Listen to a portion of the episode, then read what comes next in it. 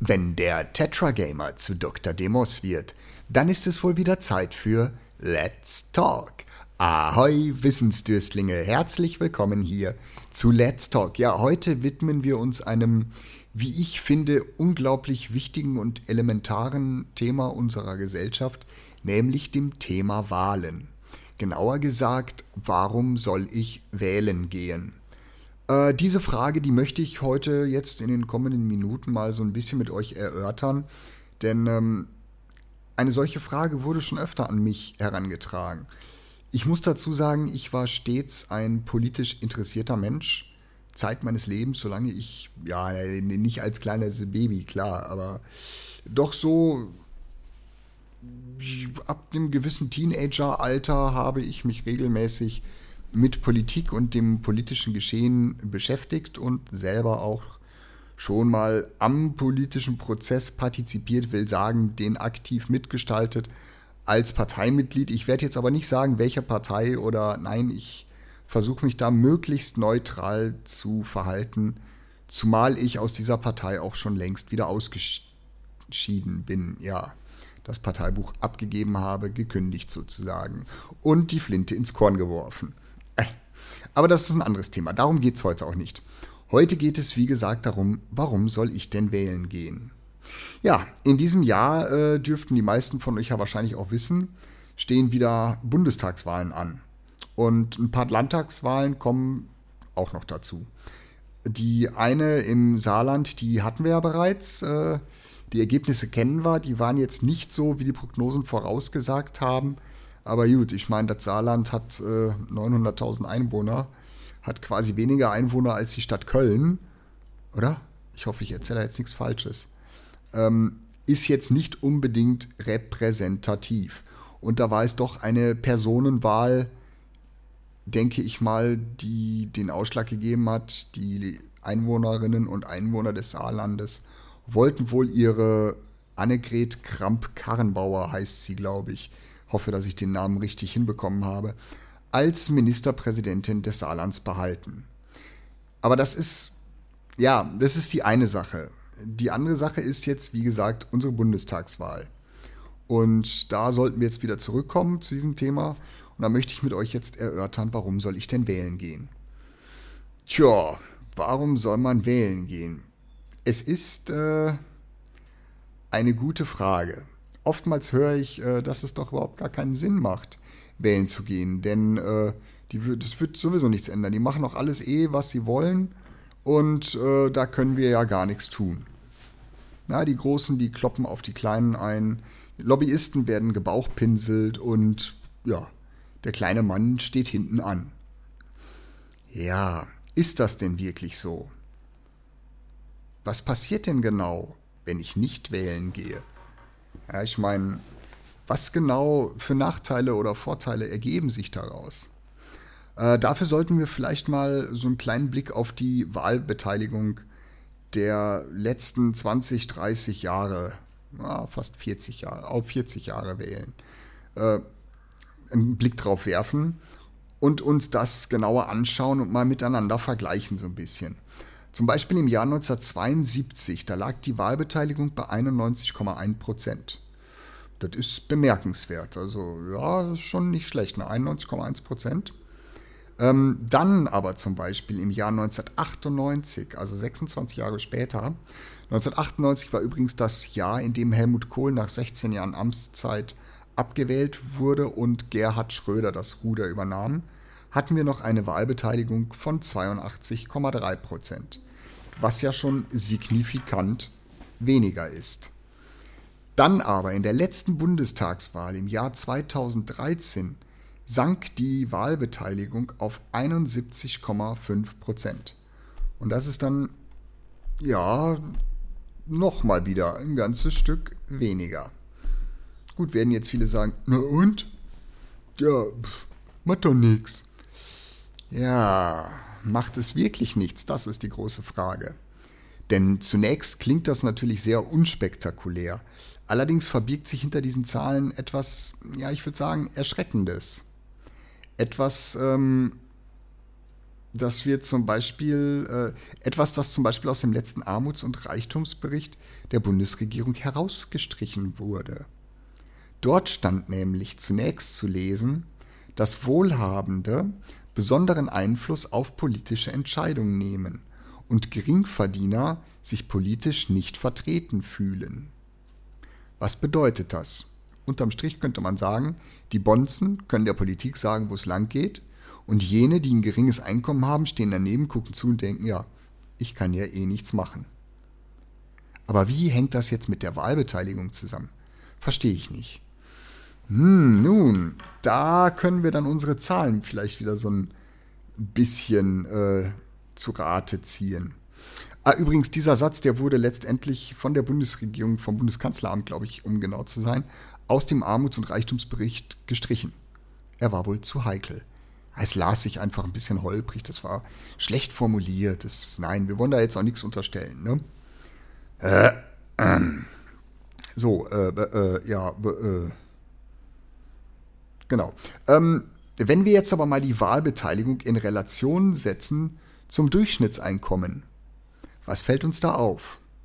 Wahlbeteiligung sinkt. Durchschnittseinkommen ebenfalls. Zwar nicht im gleichen Maße, aber doch schön harmonisch. Also je weiter das Durchschnittseinkommen der Menschen in Deutschland sinkt, desto mehr geht auch die Wahlbeteiligung nach hinten. Zufall oder nicht? Das sei jetzt mal so dahingestellt. Da kann man drüber spekulieren. Ähm, das ist, ja, also unter dieser Annahme scheint es ja so, dass die Wahlen immer mehr eine Angelegenheit der sogenannten Elite, äh, der sogenannten Elite werden. Und das schlägt sich vor allem auch äh, in, den, in folgendem Ergebnis nieder. Die Große Koalition zum Beispiel verfügt im Bundestag über eine Zweidrittelmehrheit und wäre somit in der Lage, ganz alleine die Verfassung zu ändern. Also nur CDU und SPD, wenn die ihre Stimmen zusammentun, könnten sie alle verfassungsrelevanten Gesetze in der Verfassung ändern. Ja, und, sagt ihr euch, naja, so was ähnliches hatten wir schon mal. Es gibt zwar Sicherungsmechanismen heutzutage, dass zum Beispiel der Bundeskanzler das Amt des Bundespräsidenten, was ja das höchste Staatsamt äh, bei uns ist, nicht einfach übernehmen kann, wie es damals nach der Weimarer Republik ein gewisser Herr Adolf Hitler gemacht hat. Aber dennoch halte ich das für höchst bedenklich, dass zwei Parteien die gesamte Verfassung quasi im Alleingang aus den Angeln heben könnten, wenn sie denn wollten. Und äh, besonders ja, heikel sieht das aus, wenn man sich dann mal anguckt, wenn man jetzt das Wahlergebnis in Relation zur Wahlbeteiligung setzt, die ja, wie wir gerade äh, gelernt haben, bei 71,5 Prozent äh, der Bevölkerung lag. Und das bedeutet unterm Strich, von rund 61 Millionen Wahlberechtigten im Jahr 2013 haben nicht einmal die Hälfte CDU oder SPD gewählt. Und unterm Strich kann man dann sagen, dass rund 40 Prozent der Bevölkerung von keiner der Parteien im Bundestag vertreten werden. Ja, also 40 Prozent der Bevölkerung fühlen sich tatsächlich in diesem Bundestag nicht vertreten. Und das finde ich ist schon erschreckend, einerseits, gibt andererseits aber auch irgendwo ja, ähm, naja, eine Begründung dafür, warum diese Politikverdrossenheit auch eintritt. Ich kann ja sowieso nichts ändern. Gut, ähm, da gibt es aber ein kleines Problem. Ich kann nichts ändern, ist eine faule Ausrede. Jetzt nehmen wir mal an, total utopisch, aber jetzt nehmen wir mal an, bei der nächsten Bundestagswahl liegt die Wahlbeteiligung bei 0%. Oder 0,00000. Nehmen wir mal an, nur der Bundestag, wie er heute existiert, wäre wählen gegangen. Also nur alle Abgeordneten, die es sowieso schon gibt, hätten gewählt. Die hätten sich vermutlich alle selbst gewählt, also würde der Bundestag so bleiben, wie er ist. Und soll ich euch was sagen? Er wäre gesetzlich sogar beschlussfähig, weil es in Deutschland keine gesetzliche Mindestwahlbeteiligung gibt. Also wenn die 600 x Manneken da sich selbst jeder eine Stimme geben, sind sie im Bundestag. Dann ist alles, bleibt alles wie es ist. Und da sehe ich eine riesige Gefahr. Das ist dann auch dem Nichtwähler geschuldet. Dann hat er wirklich Schuld daran und kann sagen, ja, äh, äh, Moment, aber ich war doch gar nicht wählen. Ja, eben. Das ist ja das Problem. Du warst nicht wählen. Und damit gibst du nämlich deiner Stimme, deine Stimme anteilig dem Wahlergebnis an die Parteien ab. Deine Stimme wird aufgeteilt auf alle Parteien und zwar äh, rechnerisch im Sinne der Wahlbeteiligung. Die großen Parteien bekommen mehr von deiner Stimme, die kleinen Parteien bekommen weniger von deiner Stimme. Und die Partei, die du gewählt, äh, die, die du gewählt hättest, wärst du wählen gegangen, die verliert natürlich am meisten. Ja? Nämlich mehr als 99 Prozent. Also ist das auch nicht so eine tolle Idee. Hinzugehen und seine Stimme ungültig zu machen, ist ja auch eine sehr, sehr beliebte Alternative. Aber auch da wäre ich sehr vorsichtig. Denn ähm, eine ungültige Stimme zählt genau wie nicht gewählt. Ergo verteilst du deine Stimme wieder anteilig des Wahlergebnisses auf die Parteien. Äh, ja, ich weiß, das ist ein unglaublich schwieriges, trockenes und kompliziertes Thema, aber nichtsdestotrotz finde ich auch, dass es unglaublich wichtig ist. Oder findet ihr das nicht? Und ich meine, politische Teilhabe, äh, sie ist irgendwo auch wichtig, denn es, es geht letztendlich immer auch um uns. Und wenn du wirklich absolut keine Ahnung hast, was du wählen sollst, wenn du sagst, CDU, SPD, Linke, Grüne, Rot, Gelb, Lila, Schwarz, das gefällt mir alles nicht. Ja, dann geh doch hin und wähl einfach irgendeine dieser Spaßparteien.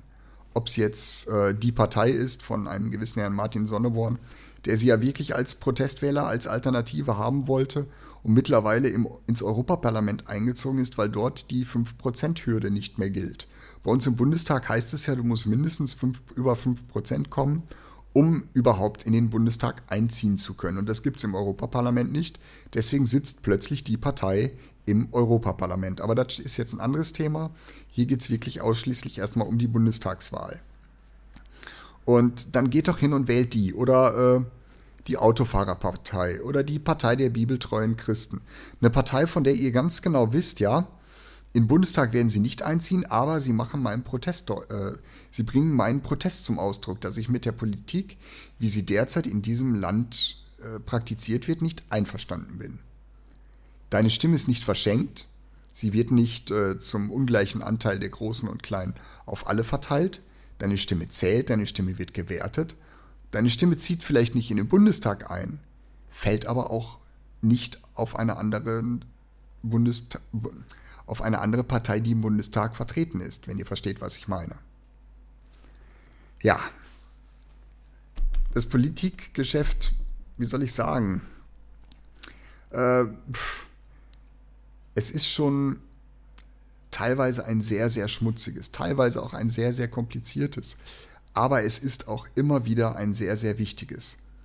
Gerade wir, also gerade jetzt auch auf meinem Kanal, auf unserem Kanal, dem Tetra Gamer, ähm, wo ich ja doch, ich sag mal, eine Lanze brechen möchte für Menschen mit Behinderungen. Wir brauchen eine Lobby. Und die gibt es eigentlich nicht. Dabei gibt es immer mehr Menschen, die ein Handicap haben. Die Bevölkerung wird immer älter und auch dort dieses Altern der Bevölkerung zieht stets Handicaps nach sich. Und genau deswegen finde ich, ist es wichtig, äh, bei der Demokratie einfach mitzumachen. Und, ähm, und wenn es nur das bloße Wählen ist. Man, man muss ja keine Partei gründen oder sich in einer Partei engagieren, obwohl das sehr, sehr wünschenswert wäre.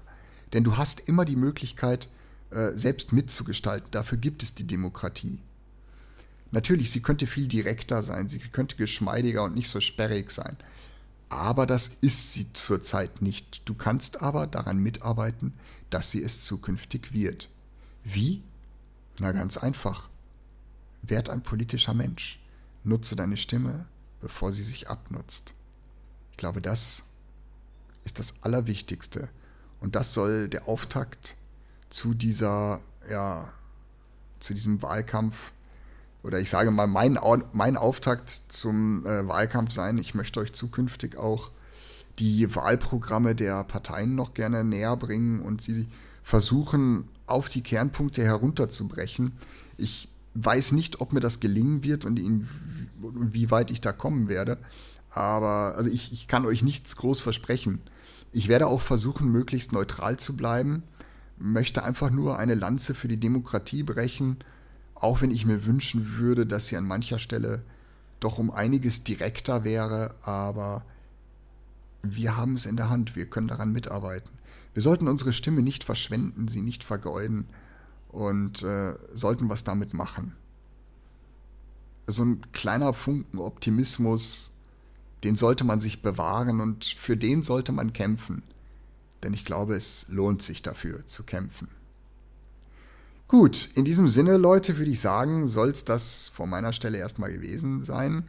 Das war quasi mein Wahlkampfauftakt für das äh, Bundestagswahljahr, das wir in Kürze ja, ich sag mal, mit großem Tamtam -Tam einläuten, obwohl das ist auch noch eine Sache, die möchte ich, die muss ich vielleicht am Rande nochmal anmerken. Ich finde es eine Unverschämtheit, dass die Wahlprogramme so spät von den Parteien beschlossen werden. Das einzige Wahlprogramm, das ich im Moment vor mir liegen habe, was ein vorläufiges ist, ist das von den Linken. Alle anderen werden erst noch äh, zusammengeschustert, beschlossen und kommen dann irgendwann mal zum Zuge. Und das finde ich irgendwo, äh, ja, auch ich, der ich ja diese Sachen euch näher bringen möchte und auch versuche, da sehr unparteiisch meine Meinung kundzutun. Ich möchte euch die Wahlprogramme gerne näher bringen, sie euch präsentieren, was die Kernaussagen sind und ich möchte halt, dass ihr euch selber ein Bild machen könnt, ja, was, wo fühle ich mich denn am meisten zu Hause? Und ich möchte da auch natürlich versuchen, sehr neutral zu bleiben. Aber ich finde es einfach nicht in Ordnung, äh, dass ich als kleiner Sender quasi, als kleiner Kanal dann in die Situation gedrängt werde, dort ähm, ja, mir aus alten Parteiprogrammen oder aus dem, was gerade so politisch aktuell läuft, irgendwas rauspicken zu müssen, ohne da ein konkretes Programm vorliegen zu haben. Zeitnah. Weil ich bin ja auch jetzt allein, ich habe keine Redaktion, ich muss mir das alles, muss mir die ganzen Wahlprogramme alleine durchlesen, versuchen sie so gut wie möglich, es wird mir garantiert nicht hundertprozentig gelingen, aber es muss versuchen, sie so gut wie möglich auf die Kerne herunterzubrechen und die Hauptmerkmale und Hauptaussagen dort herauszupicken. Und das will ich auf jeden Fall wertfrei und neutral versuchen. Ob es mir gelingt, weiß ich nicht, da ich selbst ja ein politischer Mensch bin, sonst würde ich das nicht tun. Aber ich werde mir auf jeden Fall die größte Mühe dazu geben. Ja, und ich hoffe, es hat euch einigermaßen gefallen, konnte euch so ein bisschen nahelegen, auch euer demokratisches Recht, von eurem demokratischen Recht Gebrauch zu machen und wählen zu gehen. Denn ich finde, es ist doch schon eine ganz wichtige Angelegenheit eigentlich. Ja, in diesem Sinne, Leute, würde ich sagen, haltet die Ohren steif. Habt eine geile Zeit. Bis zum nächsten Mal. Euer Tetragamer, aka Dr. Demos. Ciao, Leute!